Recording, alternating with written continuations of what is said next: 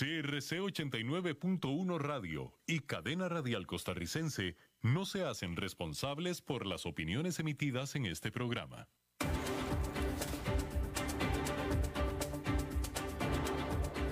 Inicia a las 5 con Alberto Padilla. Un programa diseñado con el objetivo de llevarte diariamente un tema de actualidad, acompañado siempre de reconocidos editorialistas, de lunes a viernes a las 5 de la tarde por CRC 89.1 Radio, a las 5 con Alberto Padilla. Hola, ¿qué tal? Saludos, bienvenidos a esta emisión de A las 5 con su servidor Alberto Padilla. Muchísimas gracias por estar ahí. Estamos transmitiendo desde la señal e instalaciones de CRC 89.1 FM en San José, Costa Rica, hasta el punto, en el tiempo y en el espacio donde usted nos está escuchando. Gracias de nuevo por estar ahí. Estamos transmitiendo en diferentes plataformas, por ejemplo, Facebook Live en la página de este programa, a las 5 con Alberto Padilla así como también en podcast en las principales plataformas para ello, Spotify, Apple Podcast, Google Podcast, etcétera, etcétera. Aquí en Costa Rica, este, esta emisión que sale en este momento en vivo a las 5 de la tarde, se transmite todos los días a las 10 de la noche, se repite todos los días a las 10 de la noche aquí en CRC 89.1 FM. Detrás de los cristales, el señor David Guerrero tratando de controlar los incontrolables y la productora general de este programa, la señora Lisbeth Ulet. Bien, hay que comenzar hablando de lo que hemos estado hablando toda la semana, y hemos estado hablando toda la semana, puesto que ha estado acaparando los titulares de los diarios financieros más importantes de Wall Street y ahora también a nivel global, porque el fenómeno GameStop ya se hizo global. La manía de GameStop que se ha apoderado de los mercados estadounidenses está captando la atención de inversionistas de todo el mundo al estar los operadores desde Londres hasta Mumbai buscando cómo entrar a la acción. Las acciones de empresas que tienen muchas posiciones en corto, lo que indica que los inversionistas institucionales están apostando a que caerán sus precios, han estado siendo levantadas en una serie de bolsas de valores alrededor del mundo. Las acciones del operador de cines o de salas de cines Cineworld y de la editorial Pearson en la Bolsa de Londres han subido 13% y un 11% durante esta semana respectivamente. Las acciones del propietario del centro comercial Unibail Rodamco Westfield aumentaron un 23% durante el mismo periodo en la Bolsa de Ámsterdam. El fabricante polaco de videojuegos CD Projekt ha subido un 34%, ayudado por un tweet del fundador de Tesla, Elon Musk, el jueves, que mencionaba el juego Cyberpunk de esta compañía. Analistas coinciden en que estas acciones y tipo de operaciones encajan en el modelo de los nombres a los que están apuntando en los últimos días los traders de las redes sociales en Estados Unidos. El gran repunte de las acciones globales con grandes posiciones en corto comenzó el miércoles, pero el impulso no se desapareció durante el viernes.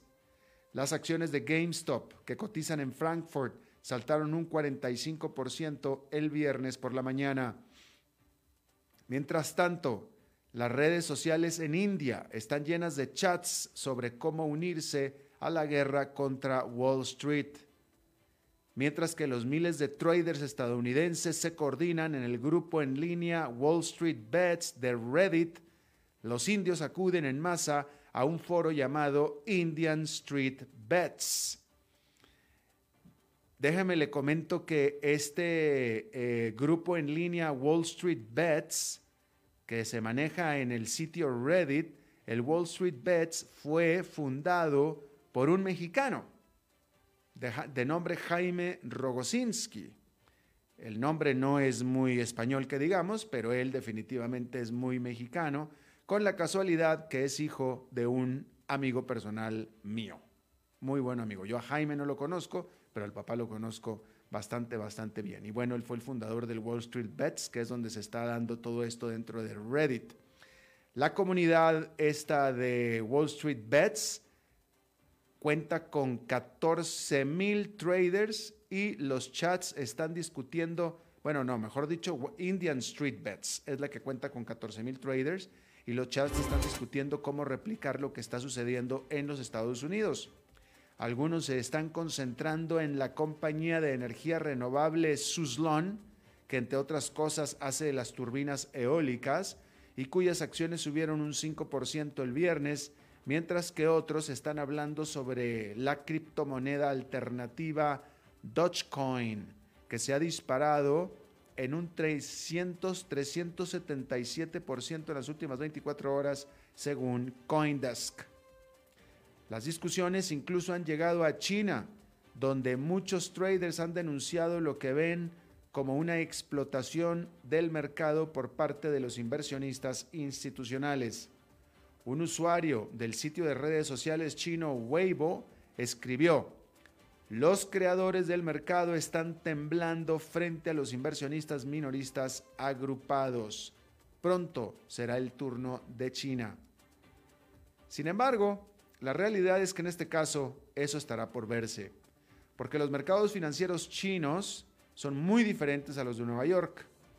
Las ventas en corto están altamente reguladas y son de hecho increíblemente raras, por lo que es poco probable que los inversionistas chinos puedan imitar la forma en que los estadounidenses han impulsado las acciones de GameStop. Y una operación de pequeños inversionistas coordinada en redes sociales que llame la atención de los reguladores podría llevar a una rápida represión de Beijing que sigue centrada en limitar el riesgo del mercado de valores después de recientes episodios de volatilidad. Incluso los traders de ciudades como Londres pueden tener dificultades para copiar lo que está sucediendo en Estados Unidos. En el Reino Unido es mucho más difícil acceder al apalancamiento para la compraventa de opciones, que es una táctica popular entre los chats de Wall Street Bets. Además de que el corretaje sin comisiones en plataformas como Robinhood no se han popularizado de la misma manera. De hecho, la propia Robinhood hace unos meses descartó su lanzamiento en el Reino Unido. Bueno, y Robinhood precisamente es quien está en el ojo del huracán bursátil. La decisión de esta aplicación de corretaje de acciones sin costo, Robinhood, de restringir la operación de acciones viralizadas en redes, la sumergió al fondo del caos que arrasa a los mercados al estar tanto sus clientes pequeños inversionistas, coordinados en redes sociales, como legisladores exigiendo respuestas de la firma Startup. El miércoles, las acciones de GameStop se desplomaron un 44% después de que Robinhood, que ha registrado un aumento en la actividad y mucha volatilidad dentro de esta actividad durante la semana, dijo que solo permitiría a los usuarios vender acciones y no comprar. También aplicó restricciones sobre las acciones de AMC, BlackBerry, Bed Bath Beyond, Nokia y otras tres acciones más. Sin embargo, pues parece que el tiro le salió por la culata porque la reacción fue rápida, ya que los usuarios de Internet y congresistas de ambos partidos pusieron el grito en el cielo. Por ejemplo, la congresista Alexandria Ocasio Cortés, nada menos que miembro del Comité de Servicios Financieros del, Congreso, dijo en un tuit, ahora necesitamos saber más sobre la decisión de Robin Hood de impedir que los inversionistas minoristas compren acciones, mientras que los fondos de cobertura pueden seguir negociando libremente las acciones como mejor les parezca. Como miembro del Comité de Servicios Financieros, apoyaría una audiencia si fuera necesario, dijo Ocasio Cortés. Robin Hood aclaró más tarde que la decisión se tomó exclusivamente para ciertamente cumplir con ciertos requisitos regulatorios y dijo que reanudaría las compras limitadas de esos valores a partir del el viernes. Pero lo cierto es que ni siquiera esperó al viernes. Después de la reacción, se echó para atrás en su decisión. De hecho, Robin Hood tuvo que recaudar o recaudó mil millones de dólares de sus inversionistas capitalistas existentes apenas unas horas después de que detuviera las compras de GameStop, lo que sugiere que estaría enfrentando una posible escasez de liquidez. Mientras tanto, las acciones de GameStop habían saltado un 69% en las operaciones previas a la apertura de operaciones de este viernes. Bueno, de Nueva York nos pasamos, no, no, vamos a quedarnos en Nueva York porque allá en Nueva York esta fue una jornada negativa, otra importante. El índice industrial Dow Jones quedó con una caída de 2,03%, el Nasdaq Composite quedó con una caída de 2 puntos porcentuales y el Standard Poor's 500 con una caída de 1,93%. Algo de volatilidad en el mercado, puesto que la jornada del miércoles fue negativa, también en, en, la proporción similar a la de este viernes. El jueves hubo ganancias y hoy, este viernes, otra vez volvió a caer el mercado. Y ahora sí, de Nueva York nos pasamos a Washington, donde Joe Biden está firmando para desfirmar lo que Trump firmó. Porque muchas de las iniciativas de Donald Trump como presidente, como por ejemplo el muro en la frontera con México y la prohibición de personas transgénero en las Fuerzas Armadas, llegaron a través de órdenes ejecutivas. Joe Biden ya ha deshecho a muchas de esas órdenes ejecutivas que Trump firmó. En su primer día firmó 17 acciones inmediatas que cubren inmigración, el cambio climático y la respuesta de Estados Unidos al COVID-19. Y el ritmo no ha bajado esta semana. El problema es que los legados construidos a través de decretos ejecutivos, pues pueden ser fugaces. No todo se puede cambiar firmando con un bolígrafo. Los límites del Poder Ejecutivo, que son muchos, los establece el Congreso. En algunos ámbitos, como la educación primaria y secundaria, la autoridad federal es aún más limitada. Muchas reglas nuevas requieren un largo proceso de redacción y escrutinio legal, pero el proceso de redes, mejor dicho, el proceso de destrumpificación, si me permite el término, destrumpimificación, no, tiene que haber una mejor manera de decirlo. Es destrumpificación. Eso sí puede ser. Destrumpificación. Es decir, deshacer lo que sea Trump. Puede enseñar ese proceso algunas lecciones sobre los límites de depender únicamente de una acción ejecutiva efímera. De tal manera que si se quiere que el bidenismo sea más perdurable, se necesita un delicado equilibrio entre la acción ejecutiva unilateral y una legislación más duradera.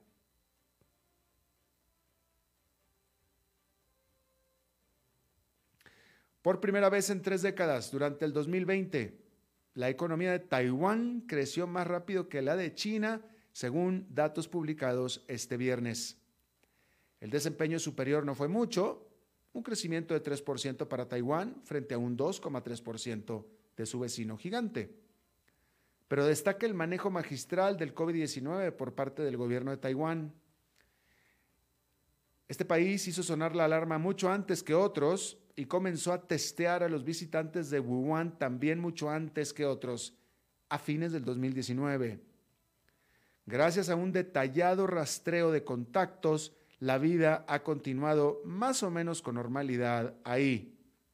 Eso ha permitido a las fábricas funcionar a toda máquina para satisfacer la demanda mundial de sus clásicos productos de alta tecnología, en particular semiconductores. Pero Taiwán también se ha beneficiado de las tensiones entre China y Estados Unidos, y muchas empresas taiwanesas han traído a casa algunas de sus operaciones que tenían en China. Todavía enfrentan grandes desafíos desde, por ejemplo, una población que está envejeciendo hasta el riesgo real de una agresión por parte de China. Pero esta isla ha ganado una mayor confianza en sus capacidades durante el transcurso de la pandemia. En Polonia, las mujeres en todo el país han estado protestando esta semana contra las restricciones al acceso al aborto. El miércoles, el gobierno puso en vigor un fallo judicial de octubre que consideró inconstitucional el aborto en casos de defectos fetales graves, que representan de hecho el 98% de los abortos en todo el país. Polonia ya tenía algunas de las leyes de aborto más estrictas de Europa y los médicos a menudo se niegan a realizar abortos legales por motivos religiosos. Los políticos del gobernante Partido Ley y Justicia han estado pidiendo durante mucho tiempo reglas más estrictas sobre el aborto, respaldadas, claro, por la Iglesia Católica. Ahora los abortos solo se permitirán si la vida de la madre está en peligro o en casos de violación o incesto. El fallo de octubre provocó algunas de las mayores protestas en Polonia desde 1989, lo que obligó al gobierno a retrasar su implementación. Se planean más protestas para los próximos días, sin embargo, la decisión ya es oficial.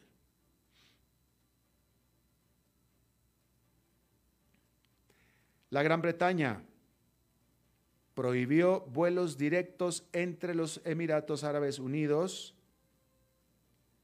lo que afecta, lo que cancela, de hecho esto cancela en efecto lo que es el vuelo de larga distancia más usado del mundo. Y esto es noticia para mí. Pero el vuelo de más eh, el, vuelo internacional de larga distancia en el que cruzan más pasajeros en el mundo es precisamente Londres y Dubái. Y bueno, Londres los prohibió. Esta prohibición de viaje, que también incluye a Burundi y a Ruanda, tiene el objetivo de limitar la propagación de la nueva cepa altamente contagiosa del COVID-19 que se descubrió en Sudáfrica.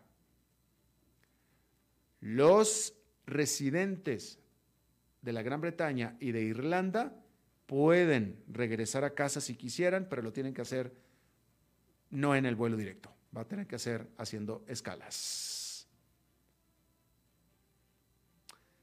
China dijo que ya no reconocerá en sus fronteras a los pasaportes nacionales británicos que se les expidió a los habitantes de Hong Kong como un remanente, como parte de cuando pertenecía Hong Kong a la colonia británica. Estos pasaportes especiales que finalmente reconocían eh, eh, su pertenencia a no necesariamente la ciudadanía, pero sí como residente de alguien que vive en un protectorado británico. Y China dijo que ya no los va a aceptar más. Y esa decisión se toma a partir del domingo, que el domingo también es el mismo día en el que la Gran Bretaña lanza su estrategia inmigratoria que les ofrece una ruta hacia la ciudadanía británica completa a estos habitantes de Hong Kong que tienen estos pasaportes nacionales extraterritoriales. Más o menos así sería la traducción que se le da. Esta nota es sumamente importantísima porque General Motors, la automotriz más grande de Estados Unidos, anunció un cambio total, radical de estrategia de su alma y dijo que a partir del 2035, o sea, en menos de 15 años, va a dejar de producir por completo automóviles a combustión. Y 100% de su oferta va a ser de automóviles eléctricos. A partir del año 2035 en lo que es una transformación total de lo que es la General Motors. De hecho, de aquí al 2025, o sea, en los próximos cuatro años, la General Motors va a meter al mercado 30 nuevos modelos de automóviles eléctricos.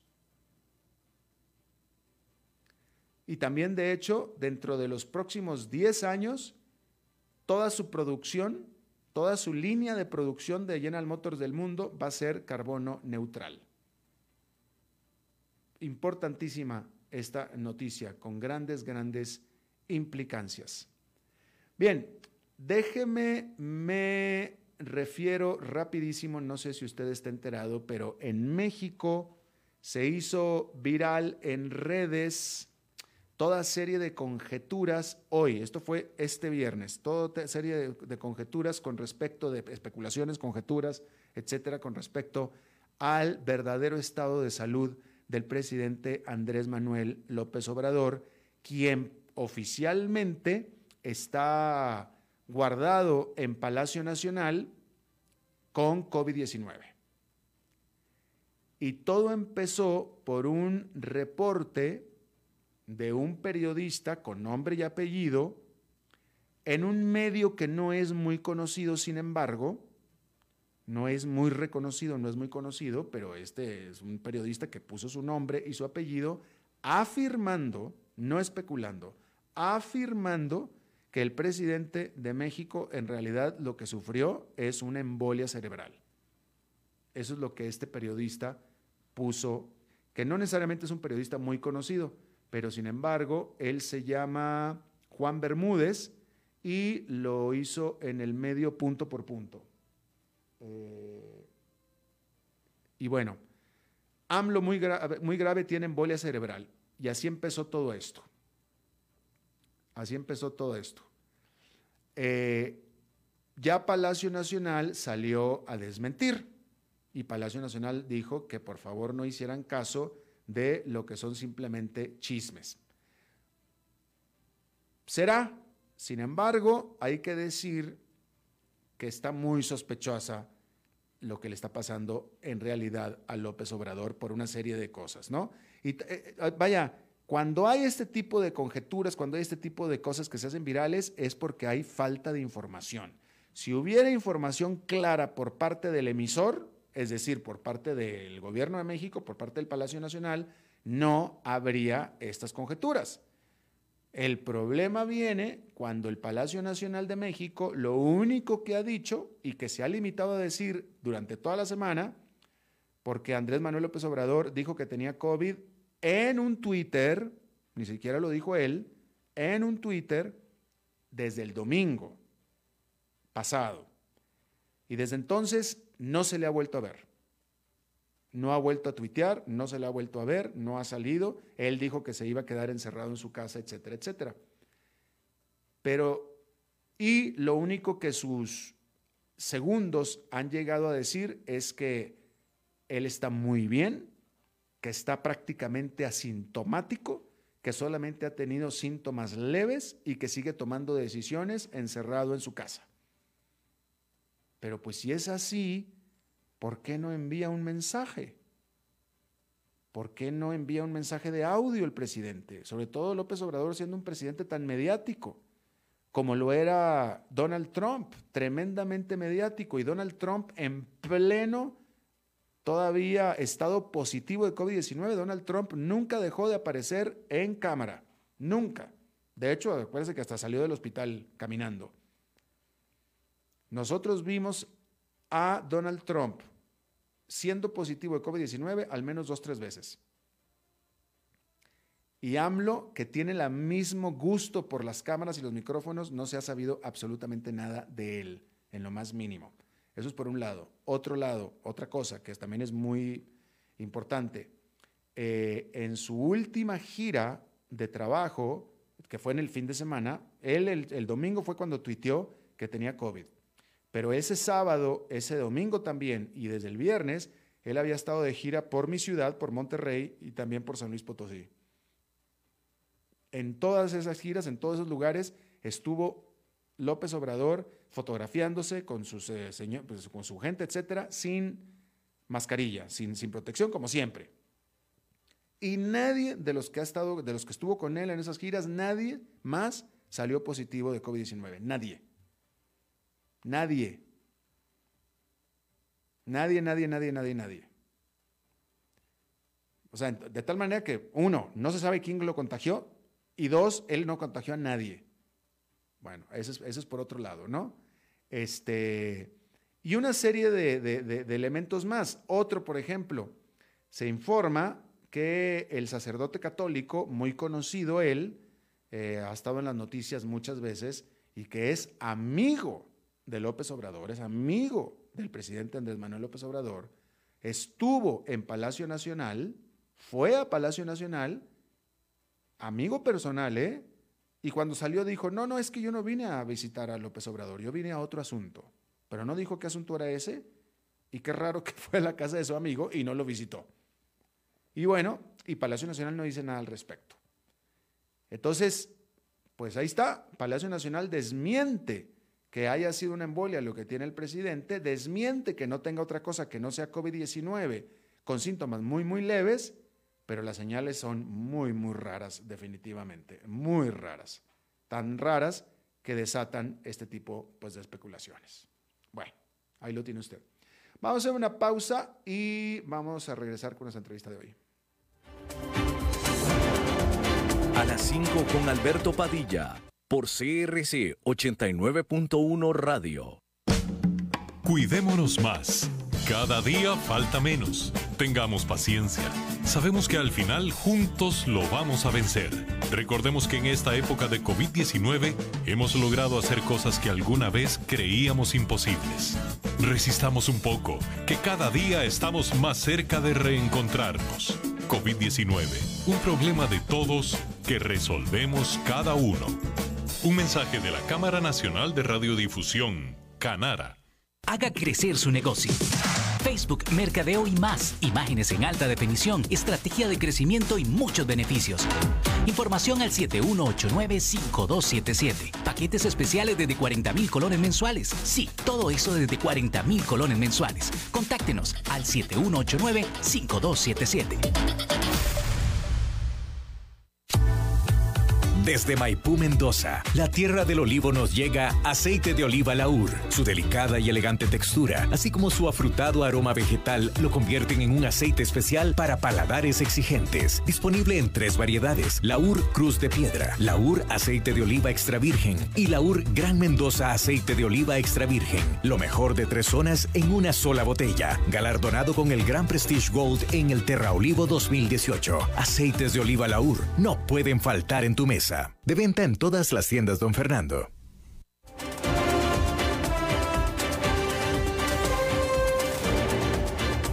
Seguimos escuchando a las 5 con Alberto Padilla. Muchas gracias por continuar con nosotros. Bueno, vamos a continuar hablando acerca de pues el COVID-19, pero concretamente sobre las vacunas del COVID-19, ahora que en la mayoría de los países en los que usted me está escuchando ya comenzó el proceso de vacunación. Em, la gran mayoría de nosotros, vaya, está comenzando para grupos específicos, ¿no? Eh, en teoría, todos tendremos eventualmente que ser vacunados, esperemos que así sea, pero por lo pronto, pues muchos, la gran mayoría de los que nos estamos escuchando, pues no sabemos de qué se trata porque no somos sujetos todavía a los primeros grupos de vacunación, pero vamos a tratar de, entender qué es lo que podemos esperar, cómo va este proceso. En este caso vamos a hablar del caso de Costa Rica y está conmigo y le agradezco muchísimo a la doctora Leandra Abarca Gómez. Ella es coordinadora del programa ampliado de inmunizaciones de Costa Rica Doctora, muchísimas gracias por estar con nosotros. Muchas gracias a ustedes por la invitación, más bien. Eh, aquí en Costa Rica, a ver, déjame le pregunto primero, ¿cuándo, aproximadamente en qué fecha se, se, aplicó la primera vacuna? En Costa Rica la primera vacuna se aplicó el 24 de diciembre del año pasado, Noche, Nochebuena, o sea que llevamos un poquito más de un mes. ¿A quién, ¿A quién se le empezó a aplicar y cuántas vacunas van aplicadas en este momento? Sí, eh, la Comisión Nacional de Vacunación y Epidemiología definió que el primer grupo que se iba a priorizar para la vacunación era un grupo que está compuesto por los residentes de hogares de larga estancia, de adultos mayores y los trabajadores de estos hogares de larga estancia y el personal de salud eh, y de otras instituciones de primera respuesta. En eso está pues, el personal de la Caja, del Ministerio de Salud, de la Cruz Roja, de los cuerpos policiales, de la Comisión Nacional de Emergencia. Ok, ¿y cómo va el proceso? El proceso va bien, eh, con la limitante pues que tenemos todos los países de, acceso a la vacuna, pero en este momento el último corte eran de alrededor de 48 mil vacunas aplicadas y de esas pues ya eh, alrededor de 2.500 personas el, el lunes anterior tenían ya su esquema completo. Esquema completo significa que tiene dos vacunas tiene dos dosis tal y como recomiendan. En este caso, Costa Rica está utilizando la vacuna inicialmente de Pfizer, entonces están con dos dosis, una en el momento de la aplicación y 21 días después. ¿Cuántos días después? Sí, 21 días después la segunda dosis. 21 días. Ah, que, no sé qué hizo con el teléfono, pero así déjelo porque ahora sí la escuchamos muy bien. Este, ¿A usted la vacunaron ya, doctora? No, todavía nosotros no nos han vacunado. Eh, hay una priorización. Primero las, los establecimientos de salud en donde hacen atención directa a pacientes con COVID, después atención directa a pacientes, aunque no necesariamente sea COVID, y por último, pues la atención indirecta. Entonces todavía nosotros no nos ha tocado, pero seguimos pues cuidándonos con todas las medidas de prevención ya establecidas por el gobierno para disminuir la transmisibilidad y esperando pues el momento en el que a nosotros nos toque también. Ajá. En el caso que usted conoce, que es el de Costa Rica, claro, de nuevo, se empezó a aplicar hace apenas un mes, un mes y una semana, pero ¿hay alguna lección que se ha aprendido? ¿Hay algún dato nuevo? ¿Qué, qué, qué podemos decir respecto de este proceso? Sí, pues eh, la población tiene mucha expectativa, ¿verdad? Yo creo que eso pasa en todo el mundo y eh, en este tiempito, en estas tres, cuatro semanas que tenemos aplicando vacunas, pues nos, siempre hay lecciones aprendidas, siempre hay procesos que hay que ir ajustando, sobre todo en este momento en que la vacuna es tan poco disponible y llega en cantidades tan limitadas a los países, pues ese proceso de verificación, de control, de monitoreo, de de a quién se le está poniendo la dosis es de suma importancia y es algo que pues los países que están en proceso de planificación pues que lo tengan muy en cuenta porque siempre pues ese cumplimiento eh, pues es necesario. Em, ¿Qué se sabe, qué se ha visto respecto de posibles o potenciales efectos secundarios de la vacuna, doctora? Sí, se hace una vigilancia de efectos adversos asociados supuestamente a la vacunación contra COVID hay un en el Ministerio de Salud, hay un centro, el Centro Nacional de Farmacovigilancia, y ahí se hace el análisis. Actualmente el último corte también pues había evidenciado alrededor de 200 eventos adversos asociados a la vacuna. De esos todos habían sido ya analizados por el equipo técnico que está a cargo del proceso y más del 90% habían sido efectos leves asociados a la aplicación, malestar en la zona de aplicación, un poco de febrícula, de dolor de cuerpo, de dolor de cabeza ha sido muy frecuente, la fatiga, y esos días han, resuelto sin ninguna secuela. Hemos tenido la, el, análisis de cinco efectos adversos que estaban asociados a, reacciones alérgicas eh, entre leves y moderadas, eh, que también pues, resolvieron sin ningún problema, pero que sí se han presentado. Eh, dice que alrededor de 200 personas con efectos secundarios, ¿no es cierto? Con el último corte, sí, eso era lo que estaba reportado. Y, creo que recuerdo que usted me dijo que van veintitantas mil personas que están eh, vacunadas, ¿no es cierto? Tenemos 48 mil personas que eh, vacunas aplicadas y de esas ya 2000, más de 2.500 ah, con esquema completo. Eso fue lo que me dijo. Entonces es una pequeña fracción de vacunados los que presentan efectos secundarios. Hasta ahorita ha sido esa sola cantidad y que si uno se lo asocia con con los demás efectos adversos de otras vacunas, ¿verdad? Porque siempre se presentan, pues es muy similar, ¿verdad? La mayoría de la gente pasa sin ninguna molestia, hay un porcentaje pequeño que tiene algún efecto adverso y de estos la mayoría pues leves y ha, sido pues algo eh, repetido eh, igual eh, a nivel del país. Claro. ¿Cuándo estimaría usted que el público en general, supongo que esa es la manera correcta de decirlo, pueda acceder a la vacuna en Costa Rica? Eh, ahorita, bueno, estamos eh, en espera de, la reanudación de las entregas por parte de la desarrolladora. Entonces, pues una vez que se inicie otra vez las entregas, ya el grupo técnico de la Comisión Nacional de Vacunación y Epidemiología definió que eh, pues vamos a ir haciendo una vacunación paralela tanto del primer grupo como del segundo grupo, dividiendo en porcentajes las dosis para poder ir avanzando en ese segundo grupo, que son los mayores de 58 años, eh, que son los que más se están complicando, se están enfermando a nivel del país, sin descuidar la finalización del primer grupo. Ah. Entonces ya pronto, esperamos que para finales de febrero, inicio de marzo, poquito a poco, con la cantidad disponible de vacuna que se tenga, pues se pueda ir eh, aplicando la misma al grupo de mayores de 58 con la estrategia que tiene el país de vacunar primero a los más longevos, a los que tienen mayor edad, y ir bajando hacia los que tienen menor edad. ¿Y eventualmente todo mundo se debió o se deberá de vacunar?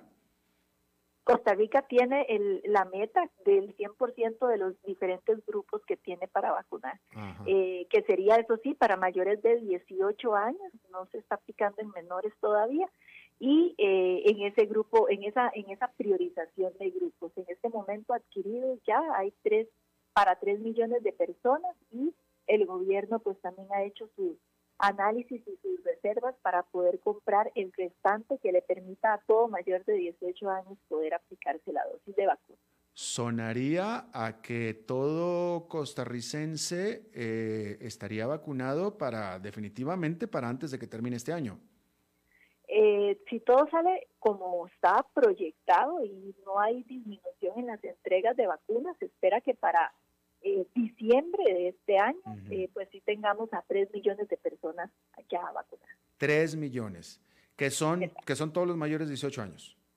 Casi todos los mayores de, de, 18 años. Ajá. ¿Cuándo es cuando, a partir de qué momento usted esperaría que las, la tasa de infección empiece, empiece a caer de manera sensible? Claro, eso depende mucho pues de, la, de la cantidad de vacunas que vayamos aplicando. Ahorita nosotros estamos apostando a tener una inmunidad de rebaño de alrededor de un 60 a un 70% de cobertura para poder ya ir pues eh, regresando a ese proceso de normalidad eh, que estábamos tal vez acostumbrados y, y empezar pues a, tener ya esas, esos procesos de, de, hospitalización o de morbilidad, pues ya también empezando a disminuir. Eh, a, ver, entonces, si yo le entendí bien, usted dijo que a partir de que el 60% de la, los, los, los, residentes en Costa Rica se vacunen, es cuando se empezará a reducir o a decretar la inmunidad de rebaño. No, cuando tenemos el 60 al 70% de la cobertura o de la población vacunada es cuando ya vamos a empezar a tener inmunidad de rebaño. Eso, eso, eso, eso, eso, es lo que traté de decir. Este, eh, o sea que, ¿qué? Eh, ¿Mediados de año? Eh, realmente está proyectado como si, como finales del tercer trimestre, por ahí. Finales, como octubre. ¿Esta será una vacuna que nosotros los humanos tendremos que estarnos poniendo el resto de nuestras vidas?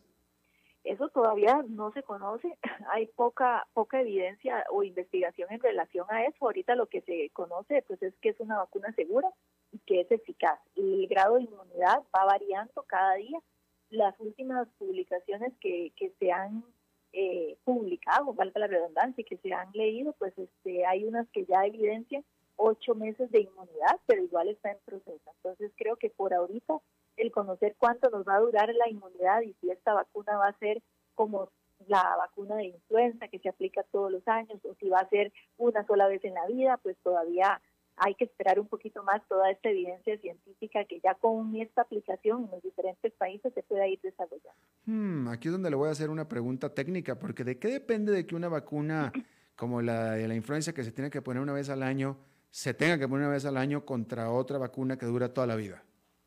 Claro, y eso es importante, es muy relacionado, bueno, al tipo de vacuna. La vacuna de influenza es una vacuna eh, inactivada que cambia eh, año a año o que se produce año a año en relación a los virus circulantes. Entonces, su efecto es muy de inmunidades corto, cada año pues ya esa, esa protección va disminuyendo y además cada año pues es probable o es posible que dentro de la preparación y el desarrollo de la vacuna tengamos eh, algún, eh, algún virus diferente que nos ayude a protegernos. Entonces, por ejemplo, eh, pues cada año los diferentes países a través de las instancias de salud pública internacional pues van diciendo cómo está la circulación de los virus de influenza, cuál es más frecuente, el virus A, el virus B, cuál de todos los serotipos. Entonces, en base a todo eso es que pues se define cada año un tipo de vacuna con algunos componentes específicos que nos permitan satisfacer la necesidad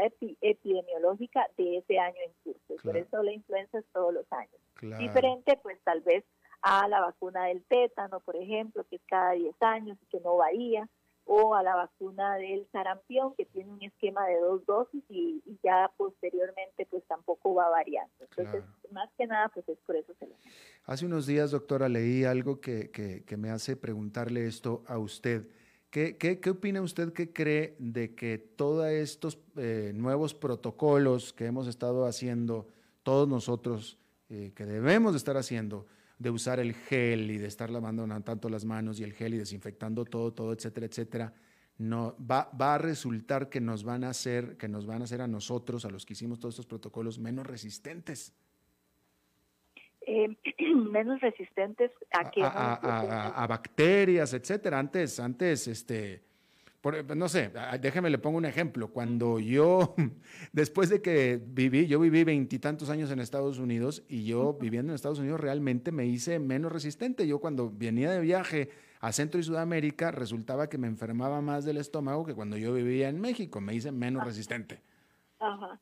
Ya, eh, bueno, realmente desde el punto de vista epidemiológico, todos estos protocolos que hemos, eh, estos 10 meses, 11 meses que tenemos de estar con, el proceso de, pandemia y del coronavirus, más bien ha logrado o ha aumentado eh, la posibilidad de que nos enfermemos menos. Y se ha visto en Costa Rica, por ejemplo, con, con la disminución de las enfermedades diarreicas agudas o las enfermedades respiratorias por otras causas, porque el hecho de que ya nosotros no estamos eh, en lugares con mucha gente y que nos lavamos mucho las manos y que ahora utilizamos mascarilla y que mantenemos el distanciamiento, nos ayudan a prevenir otras enfermedades. Entonces, más bien en Costa Rica se ha visto una disminución importante de la aparición de otras enfermedades infecciosas relacionadas a el buen uso de estos protocolos. Más bien, en lugar de hacernos resistentes, nos están ayudando a que no nos enfermemos tanto.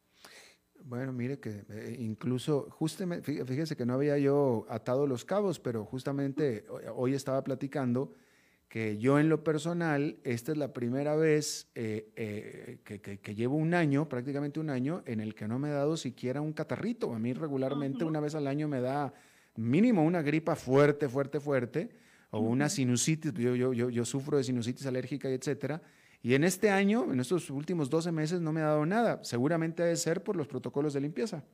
Claro, claro, e, eso ha influenciado mucho pues todos estos procesos. La gente pues siempre usa su mascarilla, disminuye esa eh, esa posibilidad de, de contaminar o de, propagar algún virus respiratorio, nos lavamos más las manos, evitamos estar en lugares donde haya mucha gente, aumentamos la limpieza eh, en las superficies en donde vayamos y eso hace que, que todos esos virus que uno eh, pues durante el año de manera eh, periódica llegaba a padecer o llegaba a tener, pues ahora están más disminuidos por el hecho de, tanto cuidado en el protocolo, que posterior a que todo esto pase, realmente deberíamos de seguirlos manteniendo para poder disminuir también las incidencias de todas estas enfermedades comunes. Claro. Última pregunta. Eh, ¿Se eh, prevé que aquí en Costa Rica eventualmente eh, la vacuna esté disponible en cualquier, no sé, farmacia, centro de salud, que uno vaya, simplemente llegue y diga, me quiero poner la vacuna y listo, y la pago? claro, sí, sí se, sí se contempla. Ahorita en este momento, pues todos esos son trámites a través del Ministerio de Salud, que tiene su oficina de regulación para todos los productos que ingresen, pero en el momento en el que las diferentes empresas hagan pues la solicitud a través de, esta oficina del Ministerio de Salud y se avale su uso, pues no habría ningún problema. En este momento, muy probablemente por toda la demanda mundial de la vacuna y por la producción también, pues que es limitada en cada uno de los diferentes desarrolladores, pues ahorita solo está aplicándose a través de la seguridad social y por esta coordinación entre Ministerio de Salud y, Presidencia. Claro. Doctora Leandra Barca Gómez, coordinadora del programa ampliado, o mejor dicho, de la subárea Vigilancia Epidemiológica, coordinadora, programa ampliado de inmunizaciones de Costa Rica. Le agradezco muchísimo que haya eh, charlado con nosotros. No, un placer, de verdad que sí. Gracias, muy amable. Buen fin de semana, doctora. Igualmente. Vamos a hacer una pausa y regresamos con Humberto Saldívar. A las 5 con Alberto Cuidémonos más. Cada día falta menos. Tengamos paciencia. Sabemos que al final juntos lo vamos a vencer. Recordemos que en esta época de COVID-19 hemos logrado hacer cosas que alguna vez creíamos imposibles. Resistamos un poco, que cada día estamos más cerca de reencontrarnos. COVID-19, un problema de todos que resolvemos cada uno. Un mensaje de la Cámara Nacional de Radiodifusión, Canara. Haga crecer su negocio. Facebook, Mercadeo y más. Imágenes en alta definición, estrategia de crecimiento y muchos beneficios. Información al 7189-5277. Paquetes especiales desde 40 mil colones mensuales. Sí, todo eso desde 40 mil colones mensuales. Contáctenos al 7189-5277. Desde Maipú, Mendoza, la tierra del olivo nos llega aceite de oliva Laur. Su delicada y elegante textura, así como su afrutado aroma vegetal, lo convierten en un aceite especial para paladares exigentes. Disponible en tres variedades: Laur Cruz de Piedra, Laur Aceite de Oliva Extra Virgen y Laur Gran Mendoza Aceite de Oliva Extra Virgen. Lo mejor de tres zonas en una sola botella. Galardonado con el Gran Prestige Gold en el Terra Olivo 2018. Aceites de oliva Laur no pueden faltar en tu mesa. De venta en todas las tiendas, don Fernando.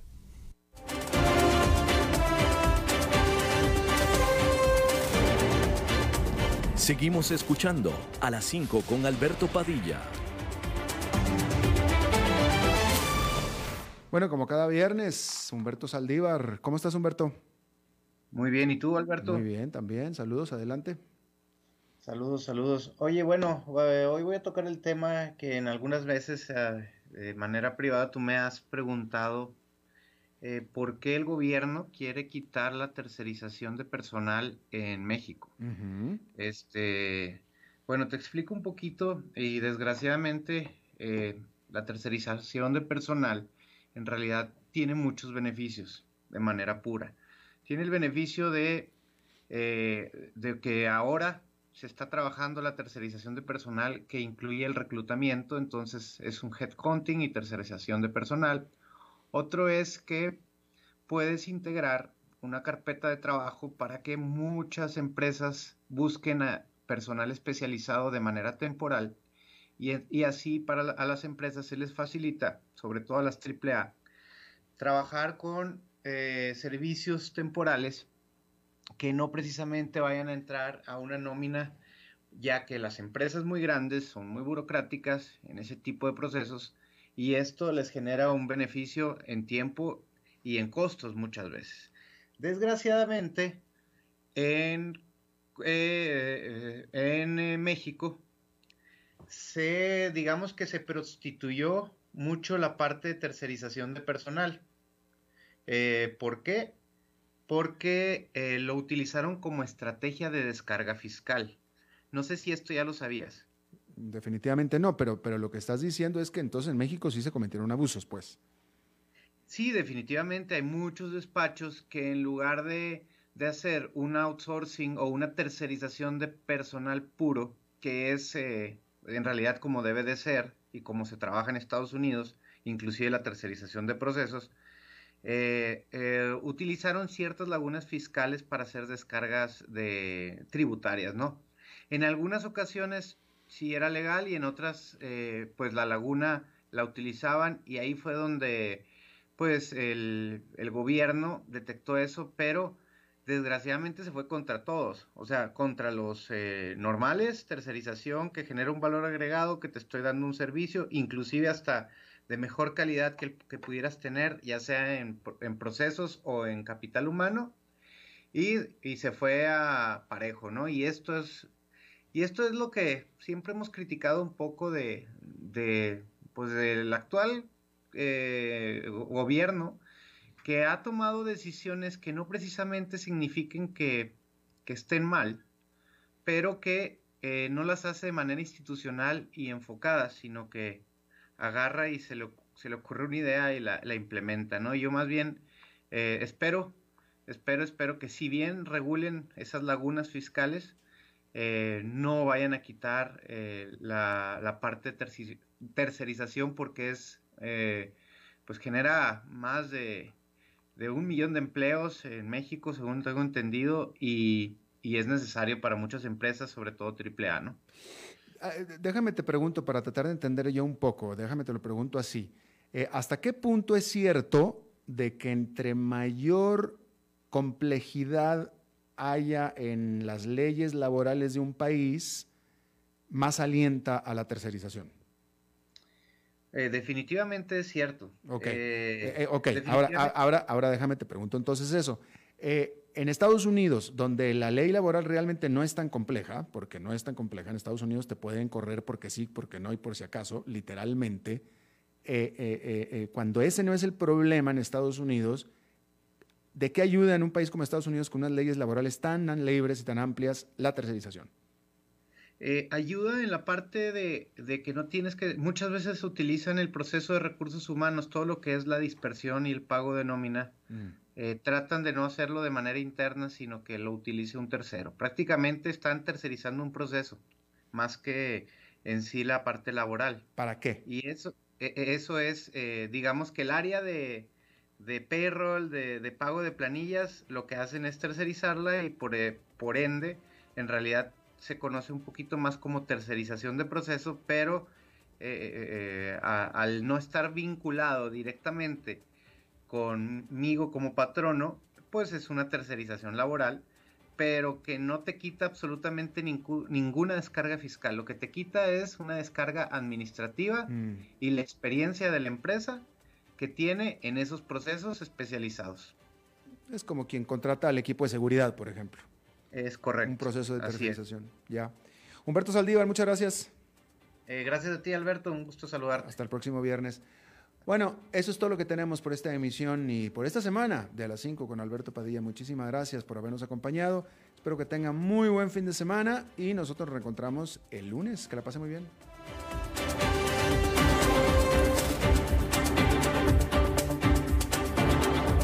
Concluye a las 5 con Alberto Padilla. Un programa diseñado con el objetivo de llevarte diariamente un tema de actualidad, acompañado siempre de reconocidos editorialistas, de lunes a viernes a las 5 de la tarde por CRC 89.1 Radio. A las 5 con Alberto Padilla.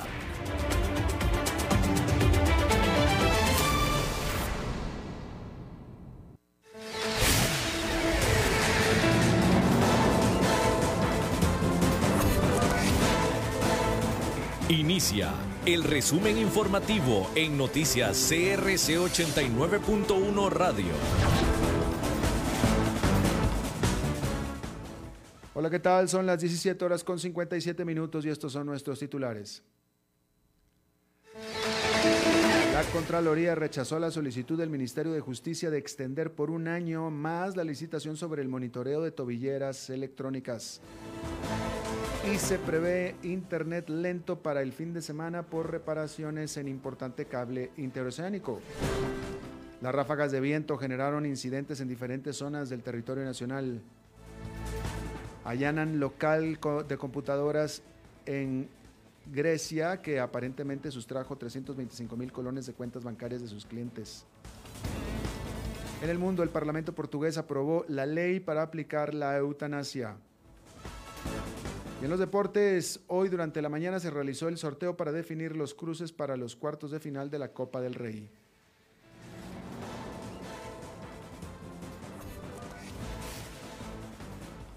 Servicios. La Contraloría General rechazó la solicitud del Ministerio de Justicia de extender por un año más el contrato que sostiene con la empresa de servicios públicos de Heredia sobre el monitoreo de tobilleras electrónicas. La intención de justicia era ampliar por 24 meses el contrato, sin embargo, a criterio de Contraloría, faltaron documentos para lograr la autorización de la modificación unilateral que se tramitó. Este rechazo deja a la cartera sin contrato de vigilancia electrónica a partir del 27 de febrero. La ministra de Justicia, Fiorella Salazar, mostró su preocupación por la decisión del, entre, del, eh, eh, del Contralor debido a que se quedarán sin el sistema de vigilancia electrónica para más de 1.800 personas. La empresa herediana ha recibido serias críticas sobre la ejecución del contrato de suministro y monitoreo de tobilleras electrónicas. La conexión, la conexión a Internet podría experimentar atrasos este fin de semana debido a que el Instituto Costarricense de Electricidad estará realizando diferentes trabajos de mantenimiento en el segmento terrestre del cable submarino internacional Maya 1. Las labores serán desde el sábado 30 de enero, desde las 10 de la noche hasta el domingo 31 a las 8 de la mañana. La entidad prevé que se dé un atraso en los servicios de telefonía internacional e Internet, tanto residencial como empresarial y también móvil. Maya 1 es un cable de alta capacidad que recorre el Mar Caribe, que se encarga de recibir y transmitir datos digitales mediante fibra óptica. Además, es una de las principales entradas y salidas de Internet de Costa Rica. Las fuertes ráfagas de viento provocadas por el empuje frío, por el empuje de frío número 13 han generado cinco incidentes en las últimas horas. La Comisión de Emergencias mantiene el estado de alerta verde en el Caribe, zona norte, Pacífico Central Norte y el Valle Central. El empuje frío ingresó al país el miércoles anterior y según el Instituto Meteorológico Nacional, sus efectos se mantendrán durante todo este viernes. Judiciales.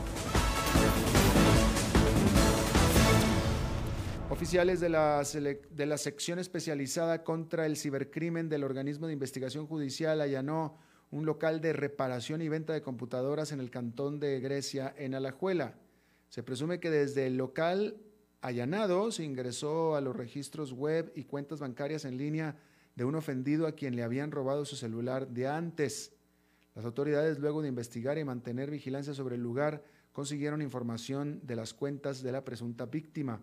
Por último, trascendió que el perjuicio económico por los recibos públicos cancelados ronda 325 mil colones.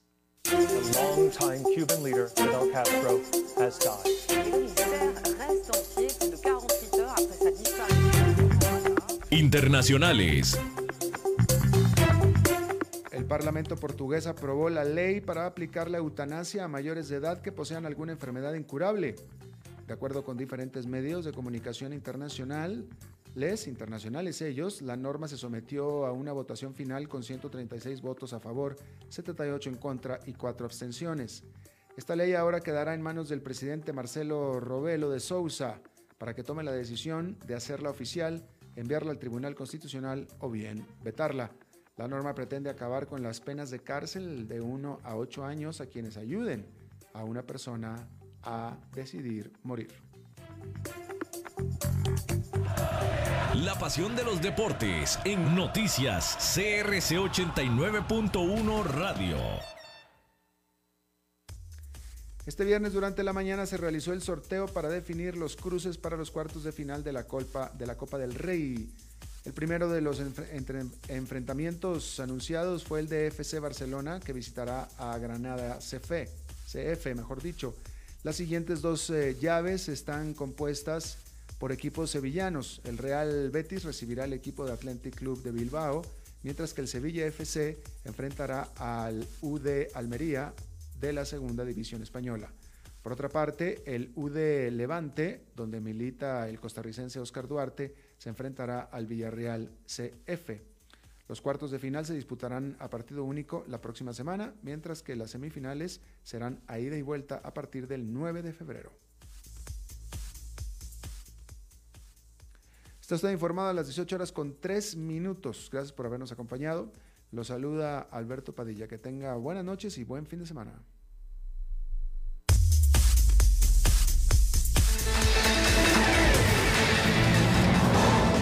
Más noticias en nuestra web, crc891.com. Seguimos en Facebook, Instagram y Twitter como CRC891 Radio y en Telegram como Noticias CRC. Más noticias cada hora.